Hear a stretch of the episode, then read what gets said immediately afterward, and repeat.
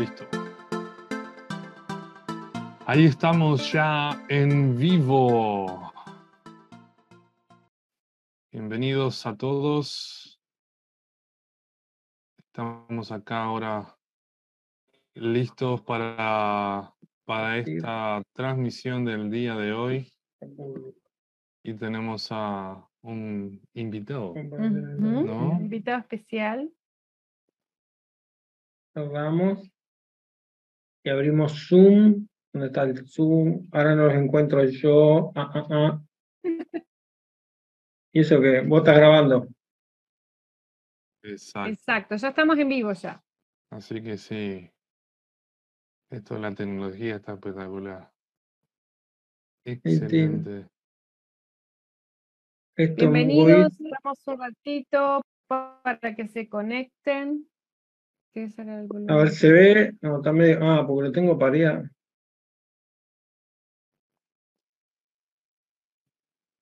Ah, lo tenía parado. Ahora sí. ¿Listo? Y acá vamos al Zoom. Bueno, este es el tema de estar en vivo, ¿vieron? Este es el tema de estar en vivo. Es verdad. Ahí está. Bueno, parece que estamos, ¿no? Esto de la tecnología toda la vez, como que.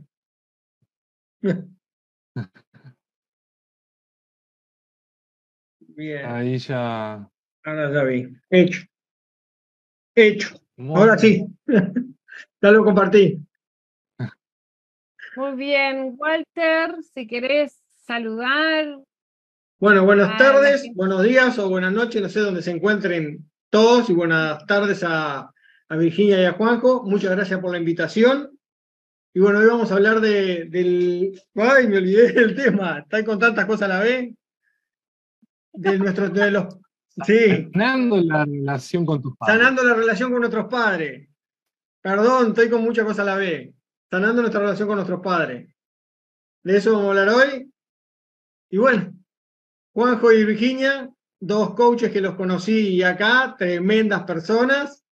Y bueno, nos seguimos conectando desde hace tiempo y una alegría tremenda de, de poder estar compartiendo este espacio con, con ustedes. Muchas gracias, Walter, por, por sumarte. Y, y bueno, la verdad que nos pone muy felices de poder compartir con un amigo y con alguien que conocemos desde allá de Uruguay esta pasión por lo que es la programación neurolingüística y sobre todo por ayudar a las personas, porque eh, todos tenemos un cerebro, pero no todos sabemos a veces cómo funciona y sobre todo cómo ponerlo a trabajar para nuestro beneficio. Y eso es lo que nos encanta de la programación neurolingüística, es poder conocer cómo funciona nuestra mente, cuáles son nuestras habilidades, cuáles podemos modificar y potenciar para que nos ayuden y cuáles aquellas otras que podemos decir, bueno, esto no me sirve, este, y, y tener herramientas para poder sacarlas. Y eso es lo que hacemos a través los tres, a través de programación neuro- neurolingüística. Y hoy el tema que vamos a hablar por este mes especial que estamos viviendo este fin de semana, que va a ser el Día de la Madre, es sanando la relación con nuestros padres, porque bueno, no queríamos solamente la relación con la madre, que es muy importante, pero también incluir al papá, este, porque obviamente que eh, aunque esté presente o no, cualquiera de las dos figuras sí tienen un peso muy importante en nuestra vida. Quizá alguna persona nos está escuchando y dice, ah, pero yo no conocí a mi padre, igual, aunque no lo conozca, la figura paterna está y eso puede tener mucha consecuencia en tu vida. Incluso si no conociste a tu mamá o si tu mamá falleció, este, todas esas cosas que uno dice, bueno, pero yo no viví con mis padres, este, bueno, igual eh, tienen una influencia muy importante en nuestra vida, incluso aquellos que se criaron con los abuelos, alguien tiene este, esa figura materna y paterna en nuestra mente, ¿no? Así que bueno, hoy vamos a estar hablando de ese tema. Juanjo, Y vamos a estar tocando algunas cosas que a veces eh, no creo que lo hagamos comúnmente. ¿no? Sin embargo, también es algo importante que lo podamos hablar, que lo podamos resolver, porque a veces no, no sabemos dónde estamos parados, ¿no? No sabemos qué es lo que nos está pasando en nuestra vida, no sabemos por qué nos pasan ciertas cosas, no sabemos por qué tal vez estamos repitiendo patrones que sabemos que nuestros antepasados, padres, algún tío, algún amigo, alguien lo vivió y nosotros decimos, ¿y por qué ahora yo lo estoy haciendo? ¿Por qué esto está formando parte de mi vida? Y a veces nos quedamos como que, bueno, me pasa y así va a ser y no tengo cómo cambiarlo. Sin embargo, hay maneras de poder cambiarlo, hay maneras de poder resolver eso en nuestra vida y de poder vivir mejor. Porque no es el hecho de decir, bueno, está vivo como es, se puede cambiar, se puede mejorar y siempre hay maneras de poder salir adelante, aunque creamos de que eso es una herencia y que me toca vivir porque mi familia lo ha vivido siempre y bueno, no hay cómo cambiarlo. Y bueno, y eso es uno de los puntos que queríamos tocar en cuanto a este tema de este, la, sanando la relación con nuestros padres, son las creencias limitantes. ¿sí? Y, cuando decimos creencia limitante, ¿a qué nos referimos, Walter? Para que la gente entienda un poquito. Porque a veces eh, pensamos que es lo mismo, pero con diferente nombre, ¿no? Sí, son esas, esas esos dichos, vamos a llamarle dichos, o esas frases que nos inculcan nuestros padres, que hay que estudiar y trabajar duro para, para poder satisfacer nuestras necesidades o para ser alguien en nuestra vida, eh, que la famosa frase de que el dinero no crece en los árboles, que, hay que ser eh, siempre, siempre, siempre eh, derecho y honrado. Cuando nos dicen eso, a veces hay una, en, en el 90% de los casos veo que lo llevo a un ejemplo práctico.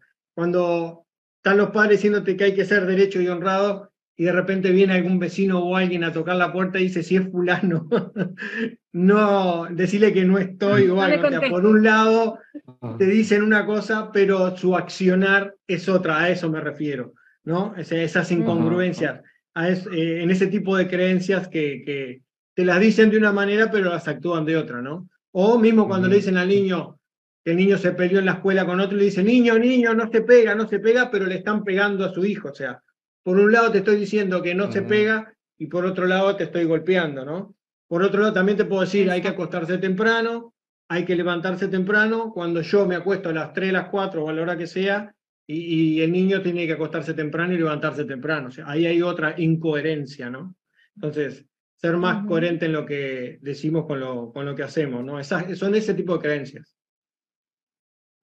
Y me encanta esa palabra que traes en cuanto a la congruencia, porque creo que una de las cosas que estamos viviendo en este momento actual es la falta de congruencia en la gente, ¿no?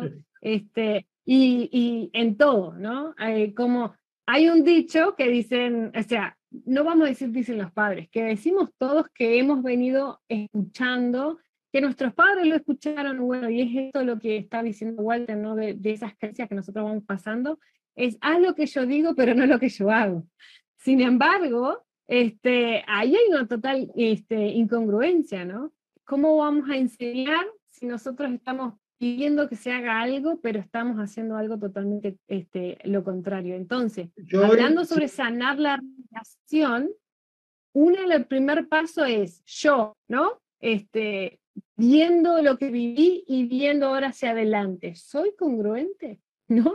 O sea, le estoy diciendo, y, podemos tener hijos y no, porque por más que no tengamos hijos, igual podemos ser la figura materna o paterna para nuestro alrededor, ¿no?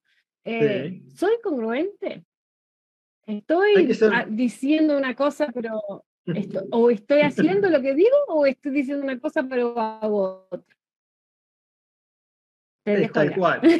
Es tal cual, tal cual. Es ser congruente lo que decimos, o sea, traer toda la congruencia, ¿no?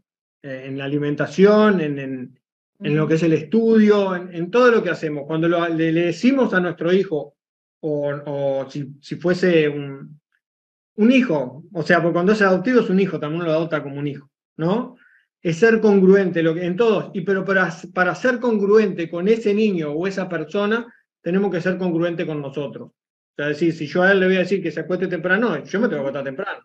Si yo a él le voy a decir que coma sano, yo no voy a estar comiéndome todos los días dulces y caramelos y dulce leche, y, ¿no? Tengo que ser un poco congruente antes de decírselo, liderarme a mí mismo para poder liderarlo a él. Si no, no voy a liderar a nadie. Exacto.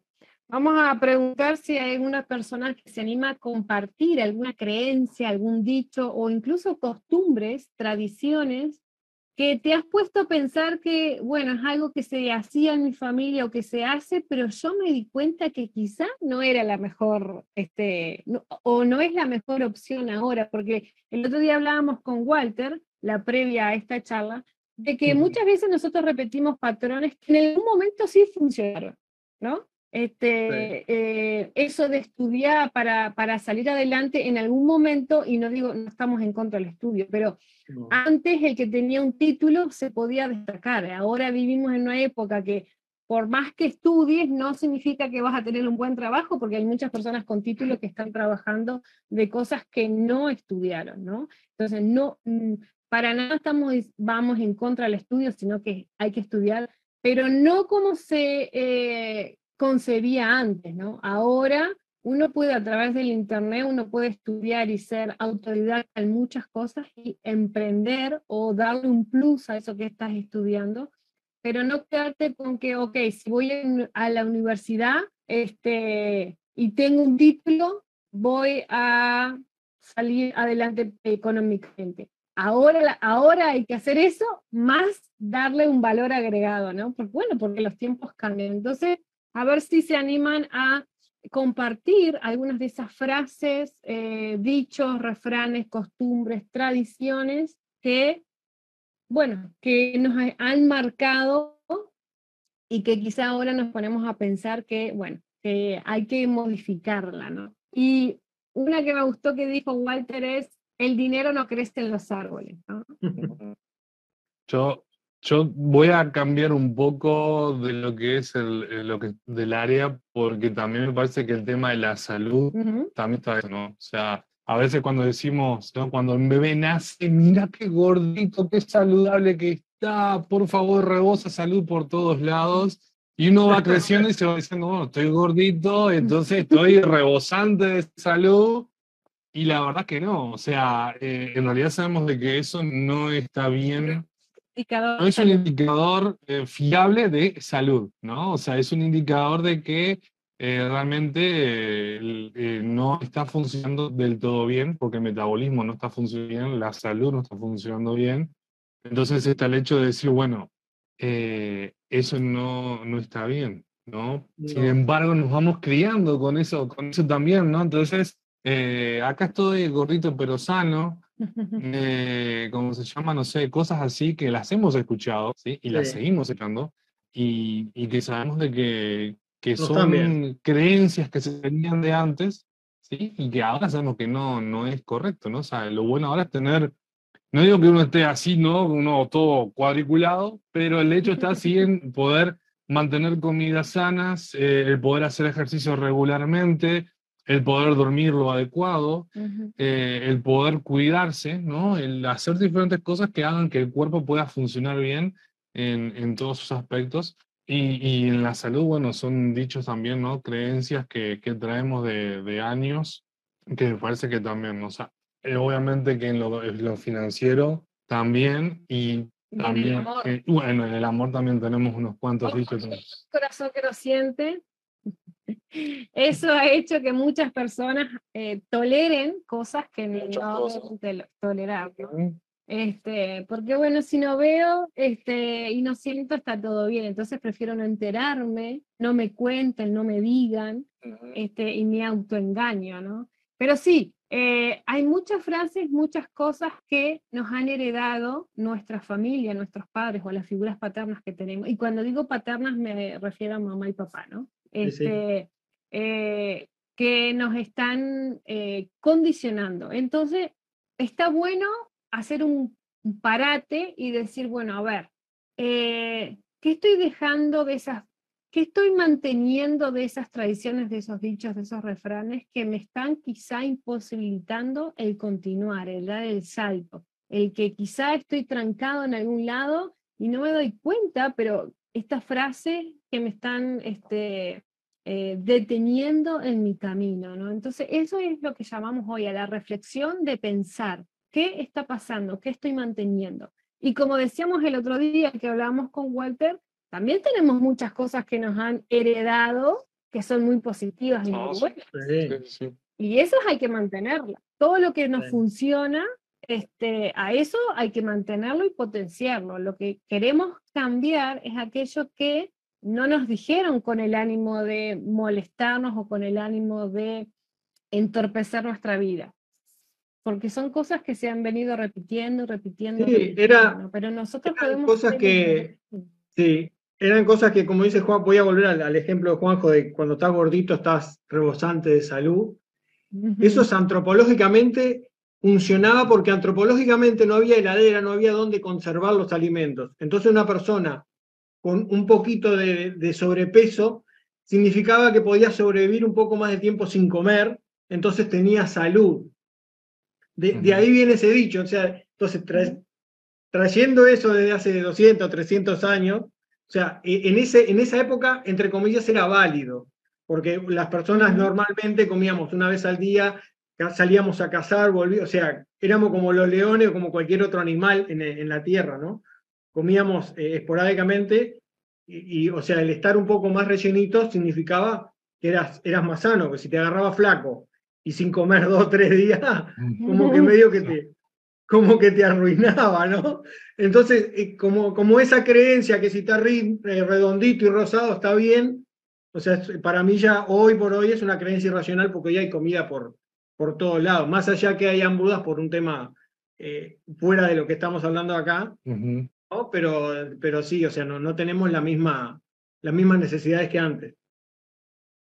Y Viene- hablando de lo que, de la, y hablando de la relación, ¿no? Con nuestros padres, eh, reflexionar en cuándo esos dichos y esas cosas han podido generar un trastorno alimenticio. Sí. Si, si hablamos en tema de comida, ¿no? De comida, ¿no?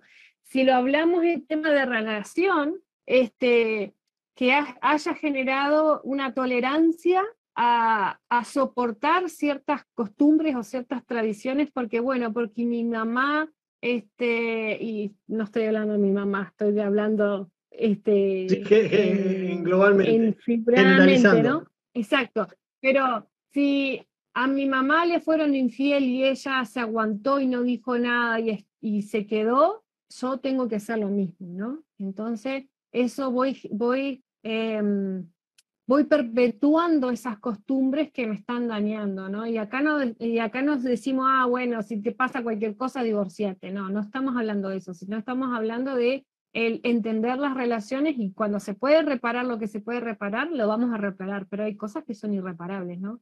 Este, y qué importante es decir, bueno, eso le pasó a mi mamá, eh, lo hizo ella, fue su decisión, mamá te lo entrego, es tuyo, no es mío, ¿no? No es mi herencia. Y ahí hablábamos sobre los clanes. Sobre los legados familiares que nosotros sentimos que tenemos que perpetuar, que si no lo hacemos, estamos traicionando al clan. Y a veces no lo hacemos conscientemente, ¿no? O Claro, sea, esto es todo inconsciente. Eh, o sea, la gran mayoría de las veces funciona inconscientemente porque recordemos que entre los 0 y los 12 años es cuando nuestro cerebro funciona como una esponja, absorbemos todo lo que está a nuestro alrededor y luego es lo que nos sirve para el vivir el resto de nuestra vida. Entonces, nuestro cerebro, el 95% que comanda todo lo que no nos damos cuenta, va sacando de todo eso que tenemos almacenado, decir, bueno, ¿cómo hicimos para pasar esto? ¿Cómo hacemos para sobrevivir a esta situación? para sobrellevar este problema y va sacando de ahí, inconscientemente no nos vamos dando cuenta, ¿tá? y de ahí es como trato de bajar de peso y nunca puedo, o en las relaciones me va siempre mal, o el dinero entra por acá y se va por el otro lado rápido, o sea, no tengo prosperidad. Todo eso influye y no sabemos cómo, por qué es. Bueno, el tema justamente es que sí se puede solucionar, sí se puede salir adelante, sí se puede encontrar cuál es la raíz del problema cambiarlo, reprogramarlo, de ahí viene lo que es la programación neurolingüística, Ujú. reprogramar eso para que ese fichero que por el cual estábamos viviendo y siempre repitiendo y siempre repitiendo los mismos patrones en cierta área de nuestra vida, poder cambiarlo y entonces empezar a vivir nuevo, de nuevo con un programa diferente en nuestro cerebro. Y de esta manera poder vivir mejor, ¿no? Y ya una manera tal vez un poco más consciente de, de cómo está funcionando. Ahora sí. No, veía que estábamos trancados, por eso estaba mirando. a ver. No, Walter se veía que estaba bien, pero nosotros estábamos Sí. Sí, ustedes, yo, yo acá los veo frisados. Ahora ¿Sí? se están moviendo. Ahora sí, hoy estaban frisados. Pero está igual, se, está, Pero se está la- está- estoy por Zoom, no sé cómo se ven en el Face. Ok. Por Zoom se ve bárbaro y se ve, se está, está grabando, Sí, así que, Nosotros estamos, Walter está bien y nosotros estamos frisados. mira. Pero está bien. Este, estamos tratando de hacer que todo funcione bien. Eh, y volviendo al tema de, de ese, ¿no? De la traición del clan. Y acá es cuando nosotros aquí tenemos que ver bien la relación que tenemos con nuestros padres y hacer ese proceso de entender y entregar que como decía Walter, nuestros padres hicieron lo mejor que podían o lo que ellos creían que era lo mejor. Este, algunos no, y hay que ser sincero. Algunos sí, este, hay que reconocer que la paternidad es una, una gran responsabilidad y hay unas personas que han hecho lo mejor que han podido con las herramientas que han tenido y hay otras relaciones y hay otras este, eh, paternidades que han sido lamentables, ¿no? Y bueno, si, le importa, la, no importa cuál te haya tocado, eh, la noticia que te tenemos para decir, no tenés por qué vos continuar con ese legado. Vos podés No. decir, basta, hasta aquí llegó.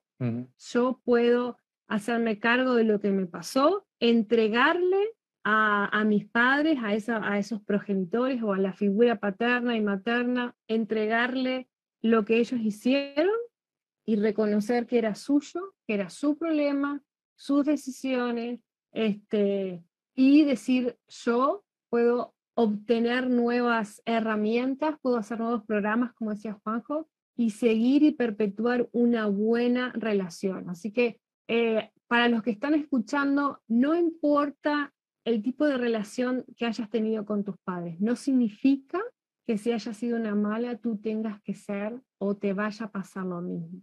Todos tenemos la capacidad de elegir y decir, no, corto con esta cadena este, que ha venido desde mucho tiempo, y ahí viene el tema que quiero hablar ahora, que es la epigenética, este, y seguir adelante con una relación sana. Así que si pensabas que estás en un ciclo que se tiene que repetir, no, podés salir de ese ciclo y podés hacer un buen ciclo nuevo. Y hablando un poco de esto de la epigenética, este, para, para compartir, es un tema que ya hemos hablado anteriormente, eh, y la epigenética lo que nos dice es eso, ¿no? O sea, en la genética nos dice, bueno, que nosotros heredamos los genes, y es cierto, heredamos los genes, heredamos el pelo, el color de los ojos, ¿no?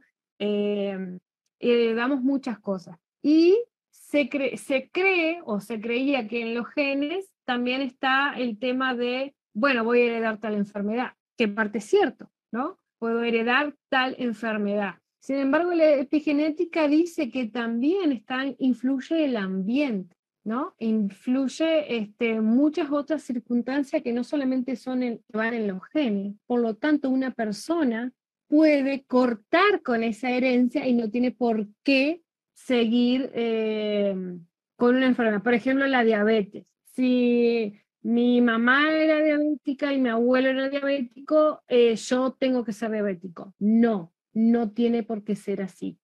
Si la epigenética nos enseña que nosotros podemos modificar, ¿sí? Y no seguir eh, heredando eso.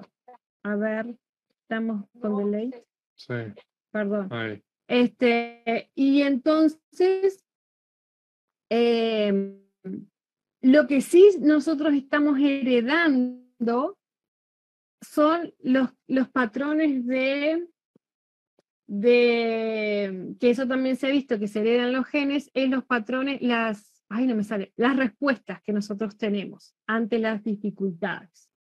Entonces, ahí es muy importante conocer la, la historia de nuestra familia. Miren qué importante es conocer desde, desde dónde venimos, ¿no? Eh, y a veces esas muchas enfermedades se dan, y esto sabemos, porque esto es así, no esto es algo que lo inventamos nosotros, sino que esto se sabe científicamente que nosotros podemos generarnos enfermedades dependiendo de cómo nosotros em, enfrentamos los problemas de la vida. Entonces, nosotros nos podemos estar enfermando porque, porque no estamos procesando bien las emociones. Sí, eso sabemos. Ahora los, los oncólogos saben cuando a una persona le detectan cáncer, saben que de unos 5 o unos 10 años atrás la persona sufrió un evento traumático emocional muy grande que no lo pudo sobrellevar y eso puede desencadenar un cáncer. Y eso no es algo que lo venimos a decir ni Walter, ni Vicky, ni, ni Juanjo, sino que eso es algo que la ciencia ya lo sabe. Ahora las personas están preguntando los médicos, ¿y qué le pasó de aquí a cinco años atrás? ¿No? Y eso es muy importante. Entonces, nosotros sí estamos heredando a nuestra familia eh, cómo solucionamos los problemas. Y eso es lo que estamos hablando, eso es la herencia y eso es lo, eh, la relación con nuestros padres, porque si mi papá solucionaba todo a golpes, yo voy a creer que la vida se soluciona así. Si mi mamá solucionaba todo aguantando, callándose la boca y no diciendo nada, y yo voy a creer que también este, la vida se soluciona así. Entonces, ojo, porque eso sí también lo estamos transmitiendo. Esa es la epigenética, eso es lo que nos viene a decir, que estamos transmitiendo en los genes la manera como, como enfrentamos la vida. Y entonces, si nosotros enfrentamos la vida de la misma forma, podemos generar la misma enfermedad. Esa es una información nueva. Bueno, eso, eso justamente también va en eso, en, en el tema de, de decir, bueno, eh, por ejemplo, en el caso de hombres, eh, bueno, mi bisabuelo falleció de cáncer de próstata, mi abuelo también, tengo tíos abuelos que también, y bueno, tal es lo que me toca y a mí también me va a pasar. Y es como lo que decías tú, o sea, el hecho de estar pensando continuamente en algo, sea positivo o sea negativo, y esto lo hemos dicho cantidad de veces, hace de que el cerebro, la parte inconsciente del cerebro diga, ah, ok, listo, entonces a Juanjo también le va a tocar lo mismo. Porque es mi herencia y nadie quiere decir que no una herencia, ¿verdad? Y no porque uno quiera eh, conscientemente tal vez hacerlo, pero el hecho está de que uno se va haciendo esa cabeza, ¿no? Y como para el cerebro es lo mismo pensar que hacer, ¿ah? uno va a decir, bueno, entonces a Juanjo le tienen que empezar a venir todas las cosas para que le surja esto. Y eso en el tema de la salud, pero inconscientemente también en el tema de lo económico, en el tema de la salud. salud en, todo, en todo. Entonces, nos boicoteamos, nos auto boicoteamos nuestra vida a no controlar nuestros pensamientos y muchas veces inconscientemente lo hacemos y es por eso que tenemos que ver, bueno, ¿por qué me pasa esto? Bueno, ver de ir a la raíz. ¿Cómo se hace eso? Bueno, justamente hablando con coaches, como en el caso de nosotros tres, eh, para poder saber, bueno, quiero saber por qué me pasa esto, quiero llegar al key del asunto y poder reprogramarlo y poder cambiarlo y que mi vida pueda fluir mejor, ¿no? Que pueda estar viviendo mejor. Y Walter, Tal cual. ¿qué, nos puedes decir de esto de la epigenética? Eh, eh, yo, yo creo que los padres comparten, el padre el, el esperma y la madre el óvulo. Entonces, en el cuanto el padre tiene una carga emocional positiva o negativa, como estaba hablando Juanjo, la madre también. Se juntan, el, esperma entra en el óvulo con esas cargas y se genera otra carga sumada, o sea, se suma la carga del padre, la carga de la madre y se genera inclusive hasta otra carga energética. Entonces, de ahí que queda de repente ponerle la botella de agua, queda como eh, lo que hablaba Juanjo del tema de, próstata o el tema de, ¿cómo es? De diabetes o de, o de gordura o de lo que sea, ¿no? Cualquier tema que sea. Y eso queda, sí queda acá. Acá está la botella y lo, y lo, traes, genéticamente está. El tema es qué es, cuál es el estado interruptor, el ancla que lo dispara. Eso hubo un ancla en el padre que lo, o en la madre que lo disparó.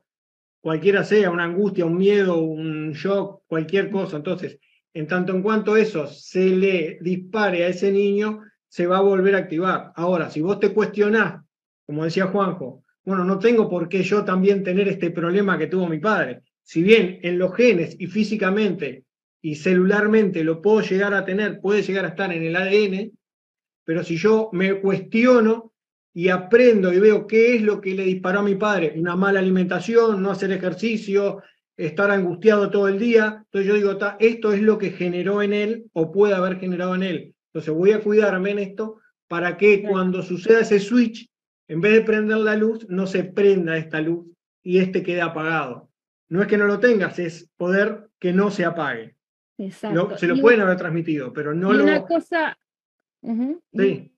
Una cosa importante en el cerebro, que todo lo que no se usa se atrofia. Entonces, si yo dejo de usar esos patrones o dejo de, de, cambio mi manera de pensar y dejo de usar esos patrones que me llevaban a encender, como decías vos, como un switch, como un interruptor, cuando no se enciende, no se enciende, no se enciende, el cerebro dice, ok, esta información no se está usando, la elimina. Es, nuestro cerebro es así de maravilloso. Todo lo que, no, o sea, nosotros repetimos patrones y cada vez que nosotros solucionamos una, una, situación de la misma manera, esa forma se va, ok, ante esto reacciona de esta forma, este camino es el que voy a usar, entonces se reafirma, se reafirma. Y cuando yo me enfrento a la nueva situación, el cerebro va a decir, ok, o sea, va a ir directamente a ese, a ese circuito, a ese patrón, a ese archivo, como le llamamos. Porque ya sabe, que ya sabe que, exacto, es, ya sabe que así es como hay que reaccionar, porque el cerebro tiene toda esa, este, esa cultura de, la, de economizar.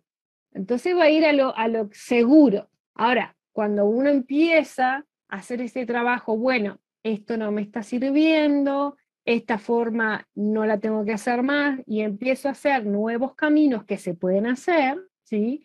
Entonces empiezo a hacer nuevos caminos, empiezo a usar, viene la reacción y en vez de ir para este lado, voy por este lado, voy para este lado, este va a existir un tiempo, o sea, va a haber un tiempo que van a estar los dos, pero va a llegar un momento que el cerebro va a decir, ¿para qué tengo esto si no me está funcionando? Lo elimina. Y eso es la maravilla que se puede hacer, eso es lo que la neurociencia y la neurobiología nos enseña. Nuestro cerebro es maravilloso. Es la mejor herramienta que podemos tener. Aprendamos a usarla a nuestro favor. La eh, programación neurolingüística es una parte de la neurociencia, de la neurobiología. No, no son teorías este, em, inventadas, es ciencia pura y es ciencia relacionada con lo y ahora me encanta porque la ciencia está relacionándose con la energía, con lo espiritual, lo importante que es este, toda esa parte, que pensábamos antes que ciencia por un lado y espiritualidad el otro. No, están juntas. Todo lo que cuando hablamos de energía, de campo cuántico, unos le llaman alma, otros le llaman campo cuántico, unos diferentes nombres, pero es lo mismo. Uno le llaman fe, y otros le llaman, bueno, la intención, ¿no? Pero es la misma, o sea, es la misma fuerza, la misma energía llamada de diferentes formas, pero cómo se, se conjugan y eso es lo que me encanta de, de, lo que nosotros hacemos, por eso estamos copados y hoy hablamos con Guarte. Bueno, podemos hablar hasta tres horas de estos temas, ¿no? Se, puede mucho, mucho porque, Porque es así. Entonces, em, ah, estaba leyendo unos comentarios. Adriana decía, yo no tuve papá, pero tuve un excelente padrastro. Y es tal cual, cuando hablamos, hablamos de genética, decimos, bueno, un padrastro, un padrastro ahí no tiene genética, ¿no? Pero sí, eh, cada persona que está alrededor nuestro nos pone una impronta, nos, nos enseña, nuestro cerebro siempre está aprendiendo, no por genes, pero por ver, por repetición, estamos aprendiendo. Entonces es muy importante decir, ah, bueno, eh, no le voy a transmitir eh, por los genes porque no soy su padre o su madre biológica. Sí, pero le estás transmitiendo por las cosas que haces, por esa congruencia o incongruencia que tenés. Este, Norma dice, hola, muy interesante y excelente el tema, gracias por darlo. Y sí, porque todos somos hijos este, y tenemos padres para ver y abuelos y familia, y todos también o podemos llegar a ser padres y madres, ¿no? Entonces, qué importante es poder nosotros que estamos en el medio decir, bueno, veo hacia atrás y aprendo, ¿para qué? Para ir eh, adelante, poder modificar, ¿no? Y lo que estábamos hablando acerca de, como decías vos, lo, importante de lo, de lo que estamos pensando. Fíjense que a cabo del día más o menos tenemos unos 90.000 pensamientos, sumado entre conscientes e inconscientes. ¿Ah? porque hay muchas cosas que ni, o sea, nunca voy a pensar, tengo que abrir la puerta para salir afuera, o sea, voy a abrir la puerta y salgo, pero es algo inconsciente que sé que tengo que hacer. Automático. Si no, me reviento contra la puerta. Ah, entonces, de esos 90.000 pensamientos más o menos que tenemos al día, más de la mitad, mucho más de la mitad los estamos repitiendo al siguiente día. ¿sí? Entonces, y de esos a su vez, otros más los repetimos el siguiente día. Entonces, qué importante es el, ver qué es lo que yo me estoy diciendo a mí mismo. ¿sí? Que, eh, porque de esos 90.000 pensamientos, muchísimos son repetitivos. Son repetitivos, pero también son de los que yo me digo a mí mismo, o sea, conversaciones internas, que tengo en mi cabecita conmigo mismo, ¿no? Que uno dice, estoy loco, loco conmigo mismo, no, todos hablamos con nosotros mismos. Pero el hecho está en que, qué es lo que me estoy diciendo, para bien y para mal, ¿no? Porque todo eso influye en mi manera de actuar, en, en mi salud, influye en mi humor, influye en muchísimas cosas. Entonces, eh, es importante que podamos evaluar nuestros pensamientos, y esto es algo que queda bueno como técnica para que las personas lo puedan hacer. Al cabo del día, poder, yo que sé, cada dos o tres horas ponerse un timer, un, relojito, algo que diga, bueno, tiempo de ver qué, qué, estoy pensando, qué me estoy diciendo a mí mismo, y ver de ir cambiando. Si estoy diciéndome cosas negativas, o estoy criticando, o estoy pésimo en lo que me estoy diciendo, en lo que sea, bueno, cambiarlo. Modificar. Modificarlo por buena vibra, por buena onda. O sea, empezar a, pensar o a decir cosas positivas. A las dos o tres horas es lo mismo. Y va a llegar un momento en tu vida en que inconscientemente vas a estar pensando cosas positivas la mayor cantidad del tiempo. O no vas a tener que ponerte un timer, te vas a dar cuenta que estás en un pensamiento negativo y automáticamente lo vas a, cambiar. Pero es importante porque eso influye muchísimo en, en nosotros y recordemos que lo que influye en nosotros es como esa onda está en un charco de agua que empieza y se expande. Todo empieza por nosotros. Si yo quiero que lo de alrededor sea positivo, bueno, empiezo yo emanando onda positiva. Si yo lo que tiro es mala onda, obviamente lo que, lo que voy a ver alrededor mío va a ser una mala onda, todos me miran mal, nadie me quiere, esto me pasa por esto. O sea, obviamente, ¿no? O sea, yo influyo en lo que veo.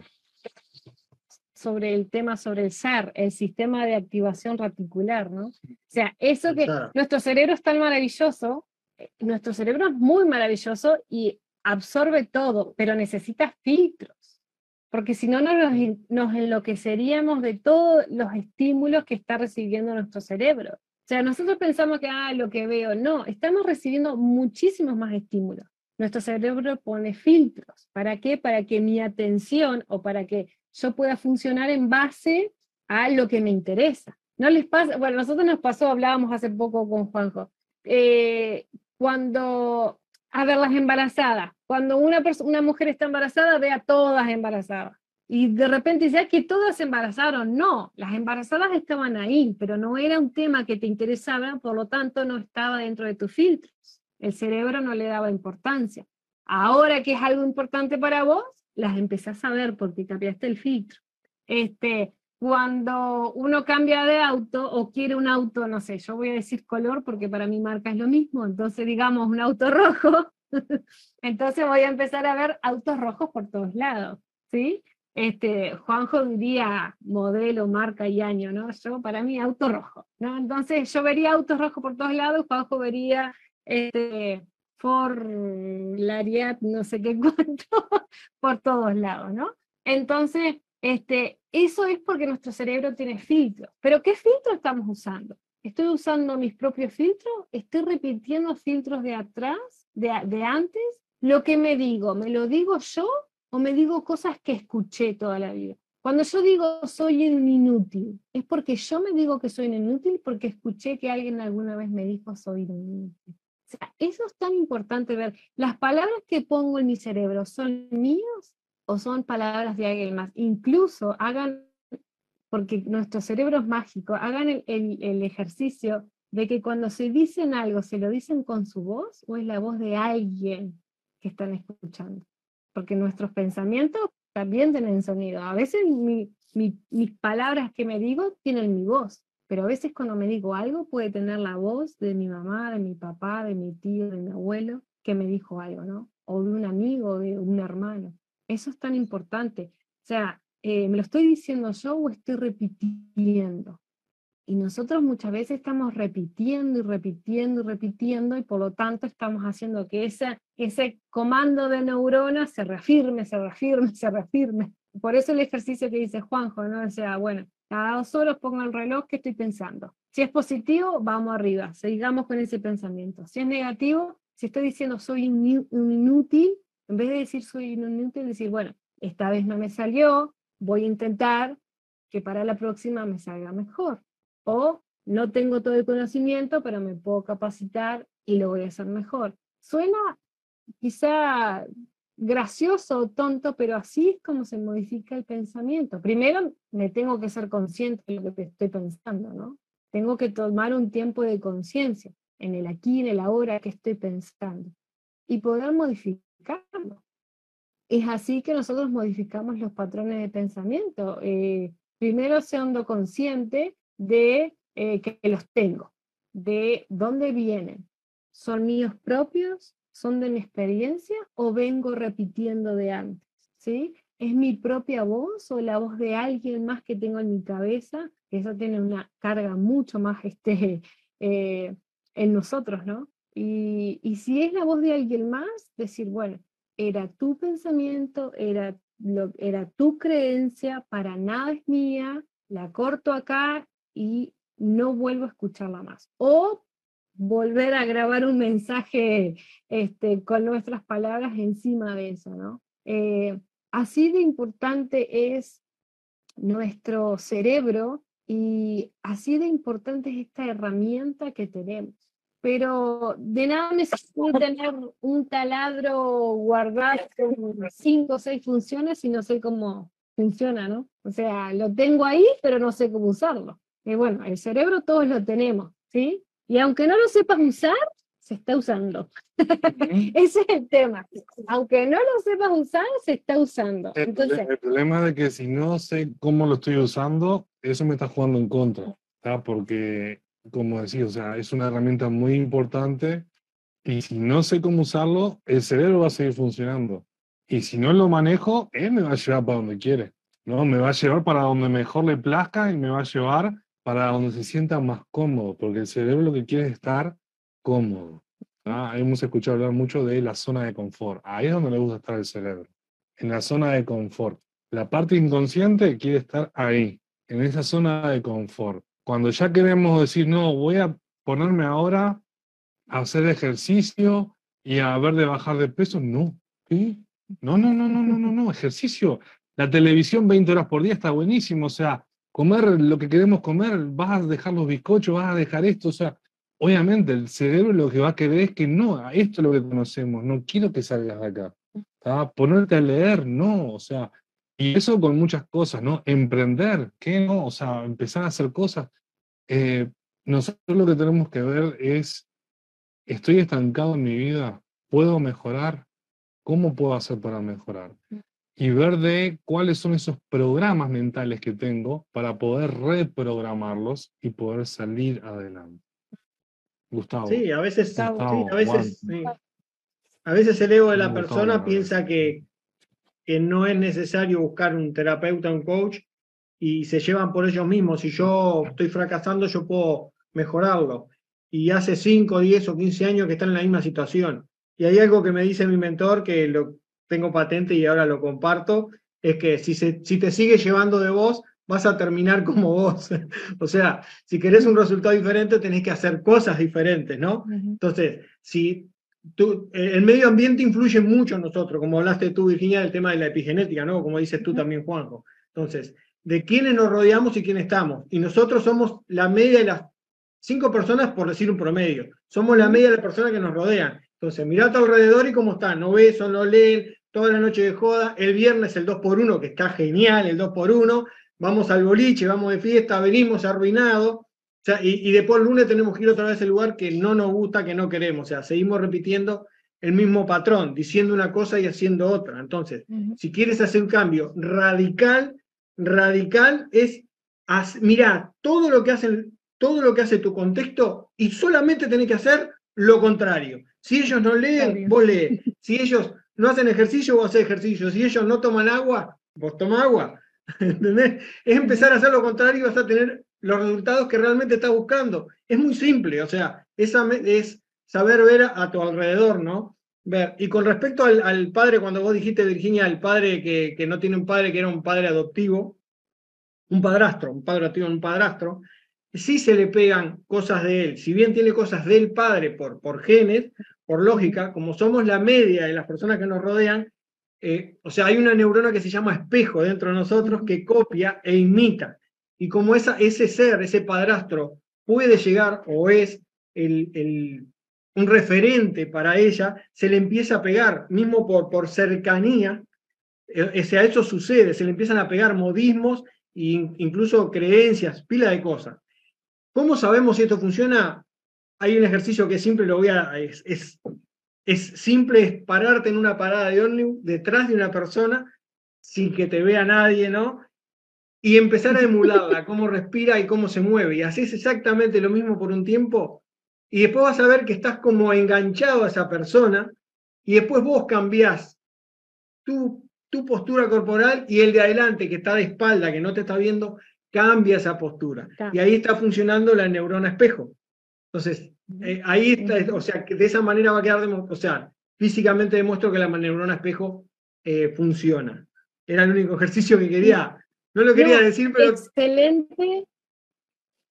Está bueno. excelente el tema de las neuronas espejo porque eh, nos podemos usar de esa herramienta maravillosa para primero darnos cuenta y decir, bueno, las tengo y las voy a empezar a usar de una manera sabia, ¿no? Porque como yo le digo somos el promedio de las personas que nos rodean, exacto. Somos el promedio de las personas que nos rodean. Y me encantó eso que dijiste. A ver, ¿quién me rodea?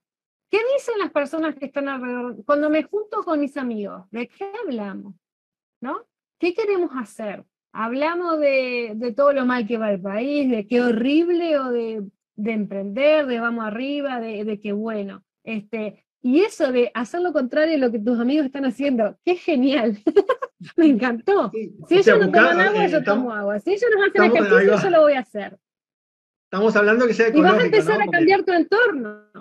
Es, eso, es nada más que eso. Y vos me decís, no es eh, decir no los veo más.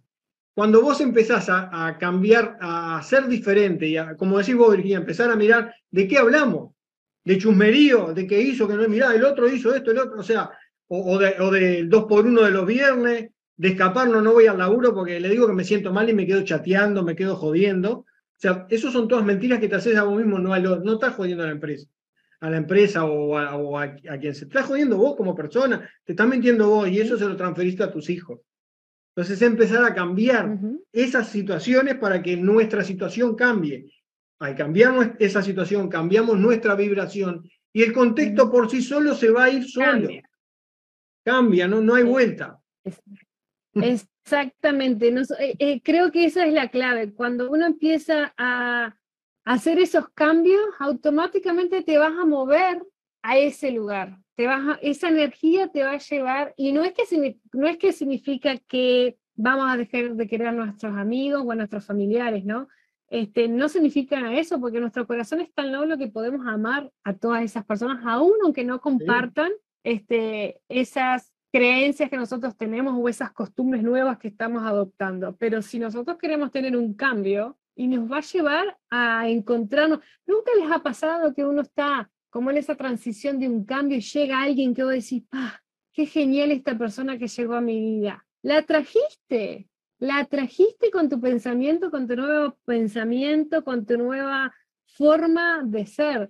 A mí me ha pasado mucho cuando estoy eh, en, en, esa etapa de salto, porque vamos dando saltos en nuestra vida, este, en mi entorno empiezan a aparecer compañeros de trabajo nuevos o en un grupo comenzar a hablar con gente nueva, decir, ¡pah! ¡Qué genial esta gente! Y es que la estás atrayendo. Así que si te está pasando eso, vas por muy buen camino. Este, y esto de las neuronas espejo, ¿qué están haciendo mis hijos? Yo que tengo hijos. ¿Hay algo que, ¿Hay algo que ellas estén haciendo que no me guste? Así que me tengo que empezar a mirar yo. Porque por neuronas espejo ya están actuando. Así que cuando, y eso me trae a colación este, algunas cosas que no las voy a mencionar para no dejarme en evidencia. pero todos somos humanos, ¿no? No, no, no. No, pero. Después, la culpa a Juanjo ahora, lo tenía al lado. Sí, obvio, es por, las, es por las neuronas espejo la, de la, la, mitad de mis genes son el problema ahorita, ¿no? pero, eh, pero qué genial esto, porque es, es ver mi entorno, mis amigos, o sea, mi alrededor, pero ¿qué estoy dejando? ¿Qué estoy dejando yo de legado? Y esto está y esto es sanar. No es pelearme, no es negar, es entender, es comprender y decir, ok, e, e, es, perdonar, es entender el contexto del otro. Yo he podido a través de esto entender mucho del contexto de mi papá y de mi mamá y no enojarme y no decir, ay, qué horrible lo que me enseñó. No, es decir, me enseñó, me dijo esto de la mejor forma que pudo y decir, wow, ¿cómo hubiera actuado yo? Porque eso también es ponerme, eso también es neuronas espejos, ponerme en el lugar del otro y yo no hubiera hecho lo mismo, quizás hubiera hecho peor.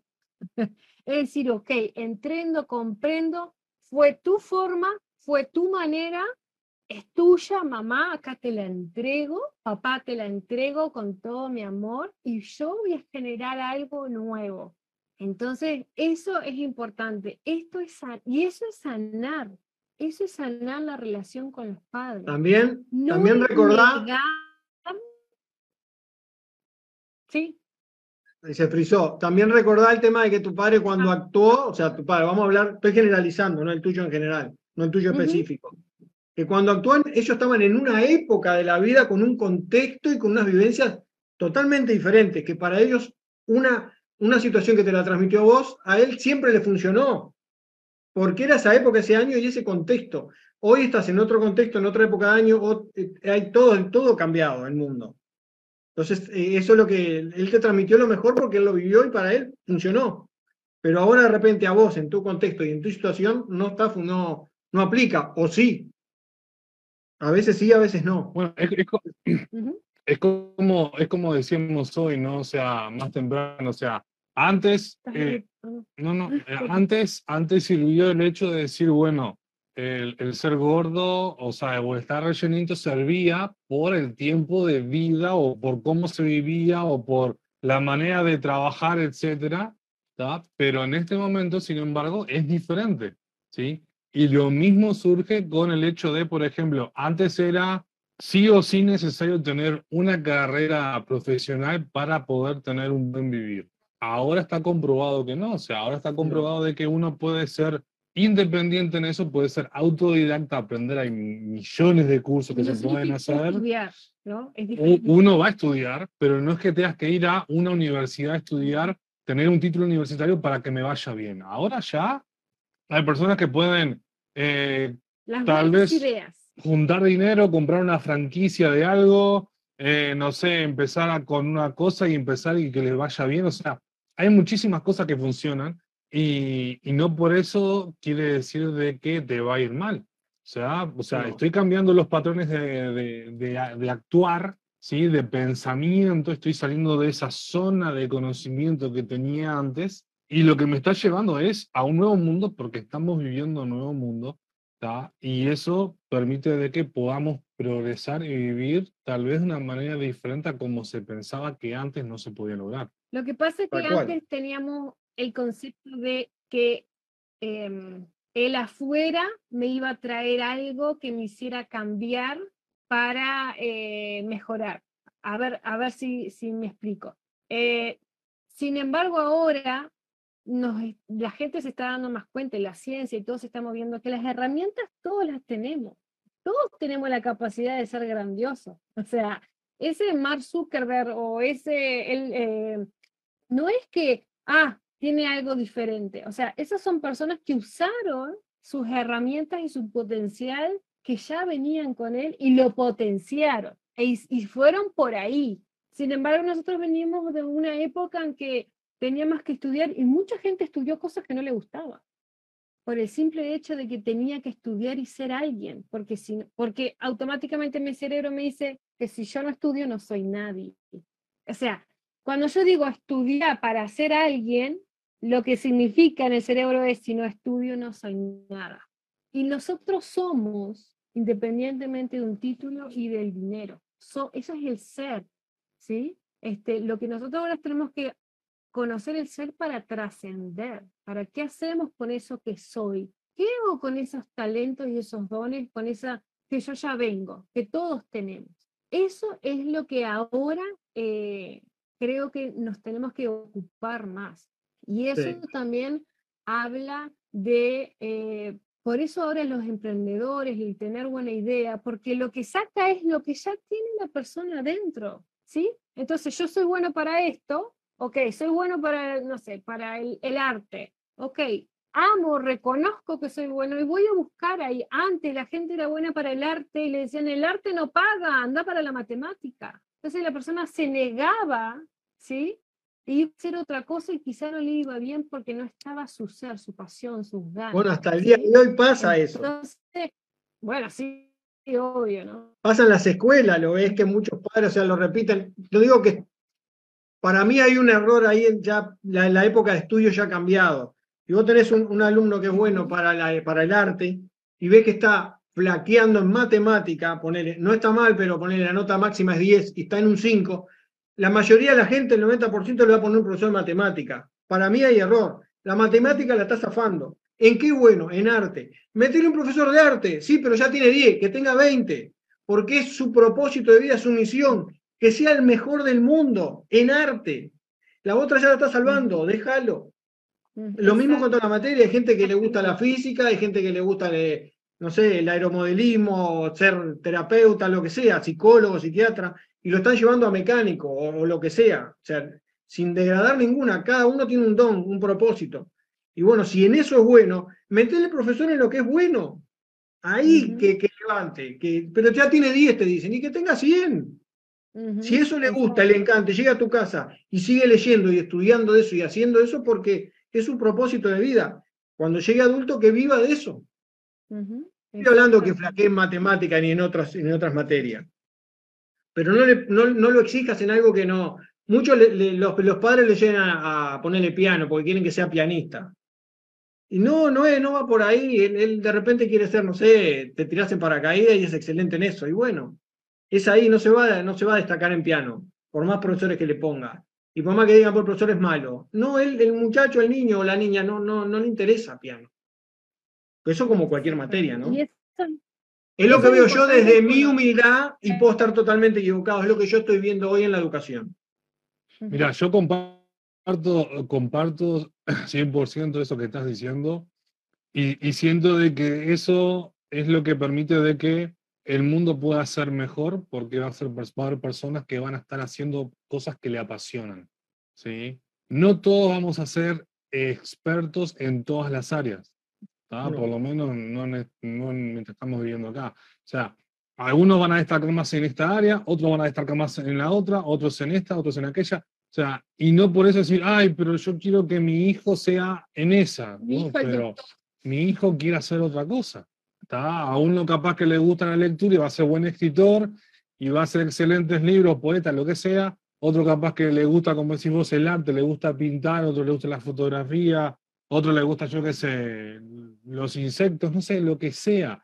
El hecho está, como decís tú, o sea, poder llevarlo hacia donde la persona, hacia donde el, niño está tirando, porque eso es lo que le gusta, ese es, como decía Vicky, su ser.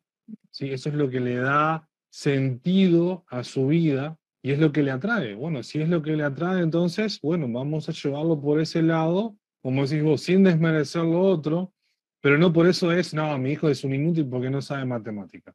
Ah, no, mi hijo, mira, en educación física le va horrible. Bueno, pero es excelente escritor o es excelente, no sé, en otra cosa. El hecho está en que no, no desmerecerlo por lo que es, sino poder apoyarlo en lo que sí siente que es su pasión. Y de esa manera va la persona se va a desarrollar mejor, nuestra relación con ellos va a ser muchísimo mejor, ¿sí? Y el mundo va a ser un poquito mejor porque va a haber alguien más destacado en algo que le apasiona.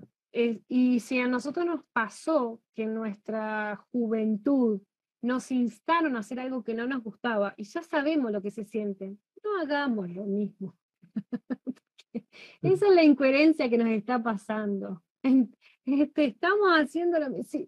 si no nos gustó, miren, yo y no me pongo como ejemplo, solamente eh, entiendo que la vida me ha llevado a conocer esto que es maravilloso y poder aplicarlo en mi familia, porque si yo no lo aplico en mí y en mi familia, estoy mal, ¿no? Y nos pasó con nuestra hija menor, la más chica, que le encanta el maquillaje. Y yo vengo, y no lo digo porque sea algo malo, pero yo vengo de una crianza que, que, las niñas no se pintaban, no se maquillaban, ni se, ni se pintaban las uñas, hasta tal edad, ¿no? Porque eso fue lo que me, me, me enseñaron a mí. Y casi un tiempo, con, hace un par de años ya con Juanjo decidimos empezar a regalarle maquillaje. Y tiene, va a cumplir 11. Este, porque a ella le gustaba maquillarse, entonces en vez de decirle no, no, le empezamos a, regalar maquillaje. No sale maquillada, porque, porque podemos pensar, ay, le regalás maquillaje, va a salir pinturrajeada, como decimos nosotros en Uruguay. Va a salir maquillada, no. Sin embargo, ella eh, le gusta y cuando está aburrida o no sabe qué hacer, va al espejo y, mira un video, mira un tutorial y se hace y aprende. Pero lo que hicimos fue apoyar eso. Tiene más maquillaje que yo y se sabe maquillar mejor que yo. Eso no lo dudo. Y no solamente el maquillaje en el sentido de verse bonita, porque a veces se pinta como si fuera tipo como un gato o un zombie, no sé. Bueno, le gusta el maquillaje artístico. Pero exactamente, o sea, y le gusta y lo hace con, mezclando colores así que vos lo mirás y te da impresión. Y te, dice, no me mires. Y te dice, mira. pero, pero eso es lo que deberíamos este, hacer, ¿no? Eh, como decías vos, Walter, si le va bien en, en, en, ciencia o si, y, y, nosotros queremos que sea bueno en deporte, porque a veces pasa, ¿no? Que hay padres que quieren, no, no, las ciencias no, que sea bueno en deporte, y no es bueno en deporte. Bueno, pero sí, o sea, potenciar eso que el niño ya está demostrando, porque es lo que nos hubiera gustado que hicieran con nosotros. Y si no lo hicieron, ya está, ya pasó, perdonalo y, y la forma de sanarlo es no lo repita. Mm. Reconocelo, eh, agradecer lo bueno, agradecer aprender a través de las experiencias como no ser y no seas no seas vos el que va a volver a repetir ese mismo patrón que reconociste que no te gustó en tu niñez que se hiciera. Entonces, si a vos no te gustó eso, ¿sí? a, mí una cosa, una frase que, que me pasa em, con el tema de la comida, ¿sí?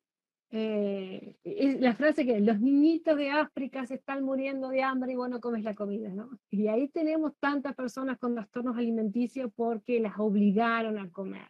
Eh, en mi casa, a veces yo estoy, come esto, come lo otro, pero si no comen, bueno, una vez un doctor le dijo a mi mamá algo, de hambre no se va a morir, cuando tenga hambre va a ir a comer, ¿sí? Y eso le dijera, recuerdo que le dijo al doctor cuando yo era miren cómo me quedó eso, le dijo a mi madre eso, no se preocupe, porque a mí me daban suplementos para comer, porque no comía, no sé qué, este, y, y el médico le dijo a mi madre, no se preocupe que no se va a morir de hambre, cuando tenga hambre va a comer. O sea, porque es hambre, porque es algo que tenía la necesidad y iba a pasar. Pero a veces esas torturas de estar cinco horas con el niño en la comida fría, horrible, perdiendo, es una tortura y eso genera trastorno. Claro.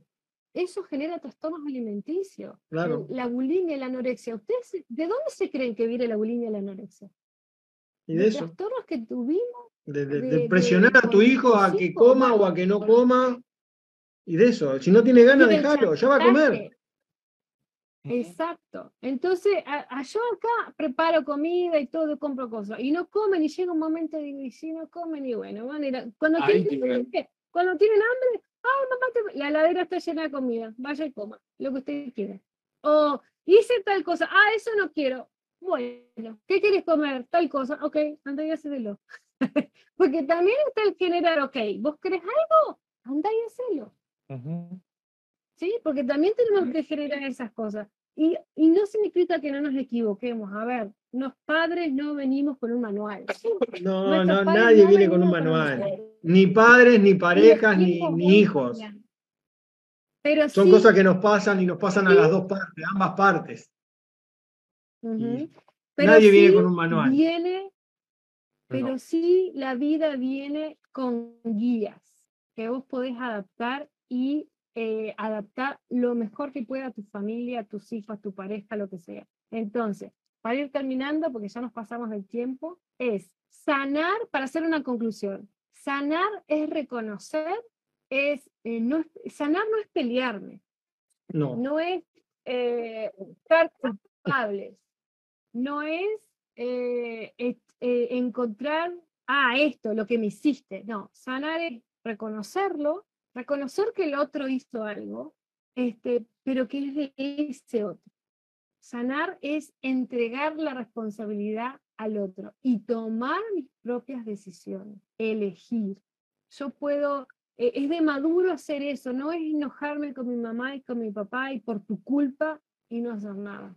Es encontrar, bueno, es reconocer las circunstancias, muchas cosas que pasan, que por eso se dieron, incluso qué le pasó a su, con sus padres, con sus abuelos, ¿sí? Es importante reconocer eso y tomar Sí. las riendas en el asunto de decir, ok, yo no lo hago más, ¿sí? Por acá corto.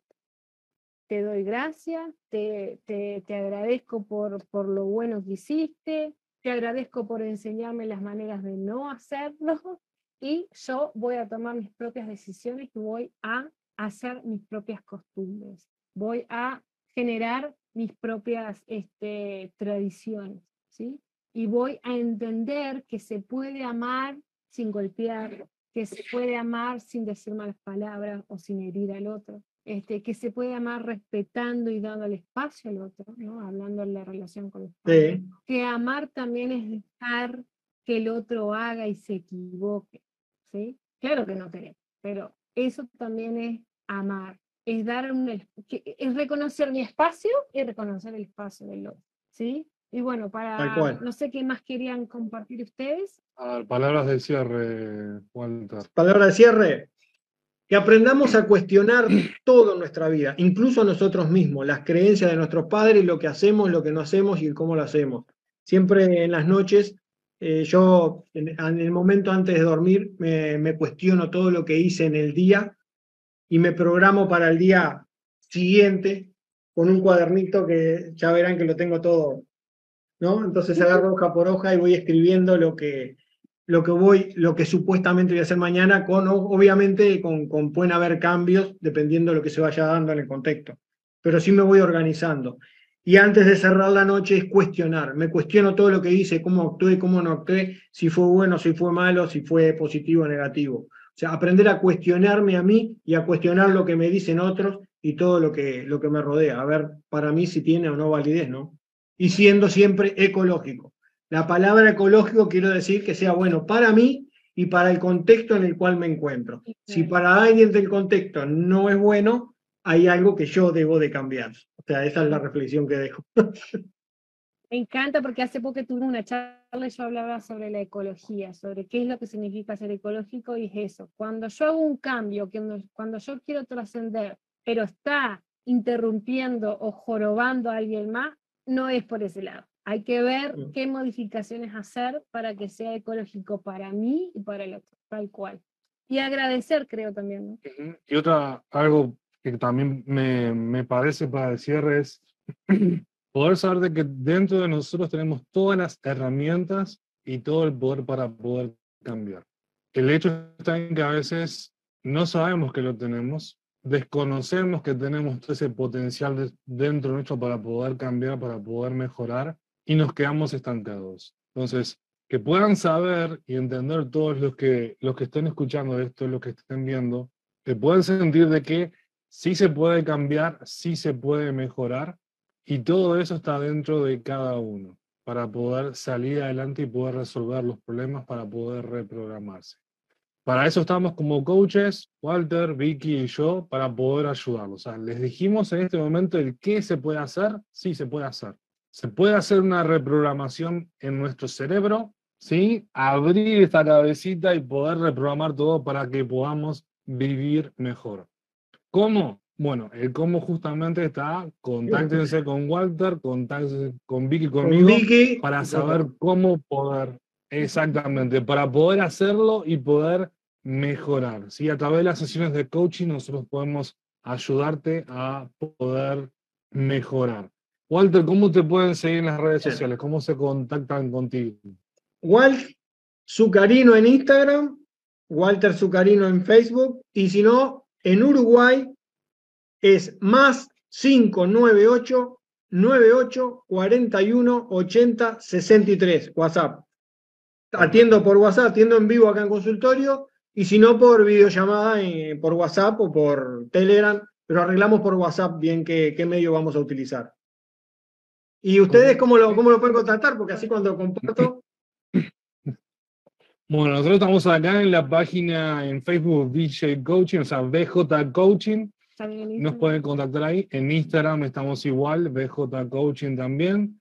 Eh, nos pueden mandar mensaje, ahí también sale el botoncito de WhatsApp. Acá si nos, nos contactan en la página de. Facebook, entonces se pueden contactar con nosotros. También atendemos online, lo hemos hecho, lo estamos haciendo online por Zoom, Por nos queda muy cómodo. Y si no, bueno, tenemos también acá El, gabinete. el gabinete de coaching, lo tenemos también aquí en, en donde vivimos. Y, y bueno, yo tengo mi página personal, pero estamos tratando de conjugar todo en BJ Coaching, pero si no por Virginia Medina, así como. Y si no. Juan José Moreira, coach con PNL también en la página mía de Facebook. Y si no, acá por BJ Coaching.